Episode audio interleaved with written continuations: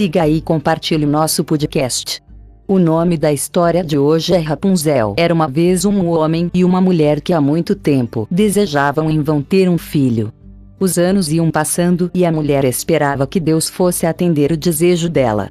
Eles tinham uma pequena janela no fundo da casa de onde se podia ver um esplêndido jardim, cheio das mais belas flores e verduras. No entanto, ele era cercado por um muro alto, e ninguém se atrevia a escalá-lo, porque ele pertencia a uma feiticeira, que possuía grandes poderes e era temida por todo o mundo. Um dia, a mulher estava de pé ao lado da janela e olhava para o jardim, quando ela viu um canteiro onde haviam plantado o mais lindo rapôncio, ou Rapunzel, que ela jamais vira, e a planta era tão verde e fresca que ela queria pegar algumas, e desejava muito comê-las. Este desejo aumentava cada dia que passava, e como ela sabia que não havia jeito de conseguir nenhum pouquinho delas, ela começou a definhar, e foi ficando triste e abatida. Até que um dia o marido dela ficou assustado, e perguntou: O que você tem, minha querida esposa? Ah, respondeu ela, se eu não puder pegar um pouco de rapôncio, que fica no jardim atrás de nossa casa, para comer, eu vou morrer. O marido, que a amava, pensou: Antes que a minha esposa morra, preciso trazer para ela um pouco de rapôncio, custe o que custar. Ao cair da noite, ele pulou o muro que dava para o jardim da feiticeira, pegou apressadamente um punhado de rapôncios e levou para sua esposa. Imediatamente ela fez uma salada e a comeu com grande satisfação.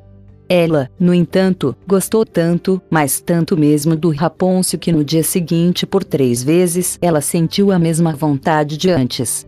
Se ele quisesse ter um pouco de sossego, o seu marido deveria descer mais uma vez ao jardim. Quando começou a escurecer, portanto, ele decidiu ir lá novamente. Mas assim que ele pulou o muro, ele ficou terrivelmente assustado, porque ele viu a feiticeira de pé diante dele.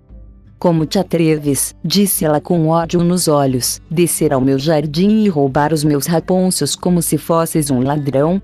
Deves sofrer por isso. Ah, respondeu ele, permita que a misericórdia tome o lugar da justiça, eu só decidi fazer isso por motivo de necessidade.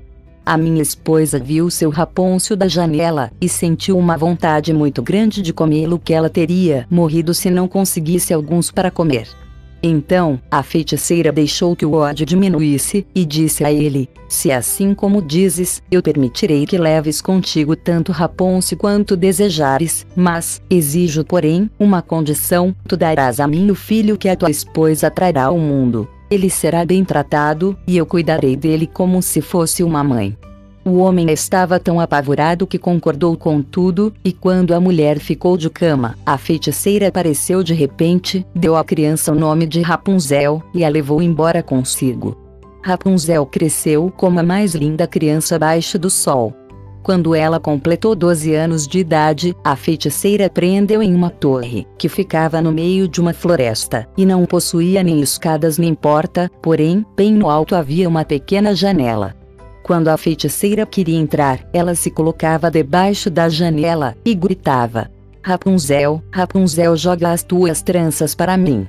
Rapunzel tinha um cabelo esplendoroso, finos como os fios de ouro, e quando ela ouviu a voz da feiticeira, ela soltava seu emaranhado de tranças, enrolava-os em torno dos ganchos da janela acima dela, e então os cabelos caíam um comprimento de 20 varas para baixo, e a feiticeira subia por ele.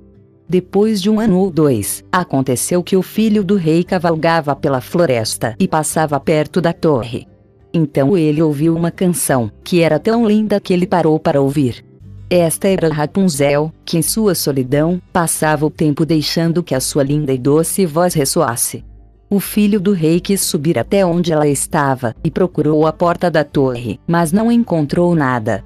Foi para casa, mas a voz dela havia tocado tão profundamente o seu coração, que todos os dias, ele saía pela floresta para ouvi-la. Uma vez, quando ele estava assim de pé atrás de uma árvore, ele viu que uma feiticeira havia chegado, e ele ouvia quando ela gritou: Rapunzel, Rapunzel, joga tuas tranças para mim. Então Rapunzel descia as tranças de seus cabelos, e a feiticeira subia até lá em cima. Se essa é a escada por onde se sobe até o alto da torre, eu vou tentar a minha sorte uma vez, disse ele, e no dia seguinte, quando começou a escurecer, ele foi até a torre e gritou: Rapunzel, Rapunzel, joga tuas tranças para mim. Imediatamente os cabelos caíram e o filho do rei subiu.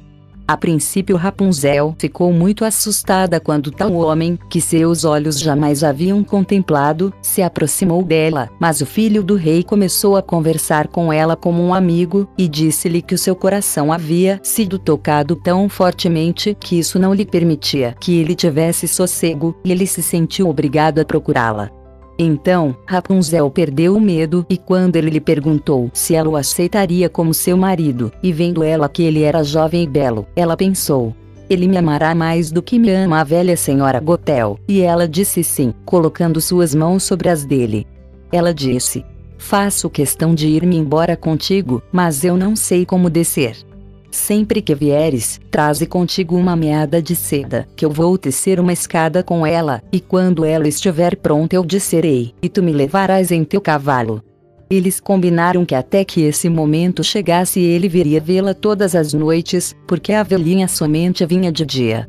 A feiticeira não desconfiou de nada, até que uma vez Rapunzel disse a ela: Diga-me, senhora Gotel, por que será que a senhora é muito mais pesada para eu puxar do que o jovem filho do rei? Ele sobe num instantinho. Ah, criatura perversa, gritou a feiticeira.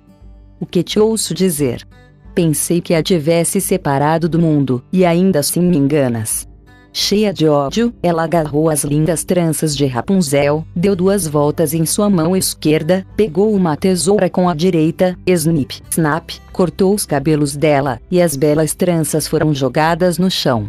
E a velha era tão impiedosa que levou a pobre Rapunzel para o deserto onde ela foi obrigada a viver triste e abandonada. No mesmo dia, contudo, depois de ter expulsado Rapunzel, a feiticeira amarrou as tranças de cabelo que ela tinha cortado ao gancho da janela, e quando o filho do rei veio e gritou: Rapunzel, Rapunzel, joga tuas tranças para mim. Ela descia os cabelos. O filho do rei subiu, mas ele não encontrou sua bela Rapunzel lá em cima, mas a feiticeira, que olhou para ele com olhos perversos e venenosos, ah! gritou ela, zombeteiramente. Viestes buscar a tua amada, mas o lindo pássaro não está mais cantando em seu ninho. O gato comeu, irá arranhar os teus olhos também. Rapunzel não existe mais para ti, não haverás mais.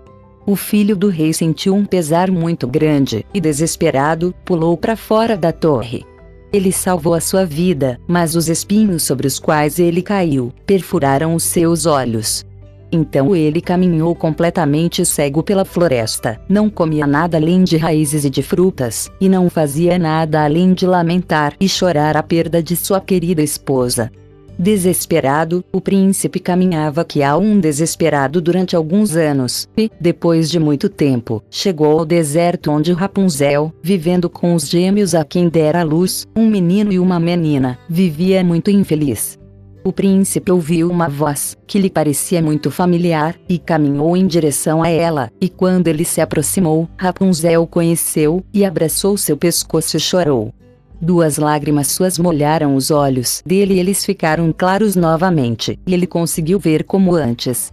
Ele a levou para o seu palácio onde foi recebido com alegria, e eles viveram durante muito tempo depois, felizes e satisfeitos. Fim.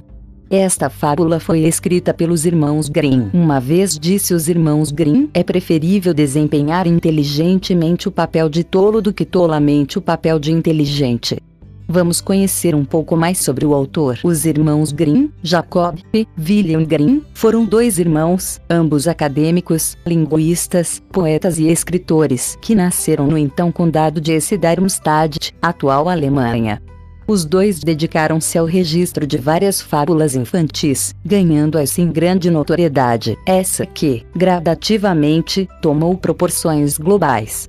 Também deram grandes contribuições à língua alemã, tendo os dois trabalhado na criação e divulgação, a partir de 1838, do Dicionário Definitivo da Língua Alemã, que não chegaram a completar, devido à morte de ambos entre as décadas de 1850 e 1860. Semanalmente, sempre na sexta-feira, haverá uma história nova. Siga o nosso podcast e não perca nenhum episódio.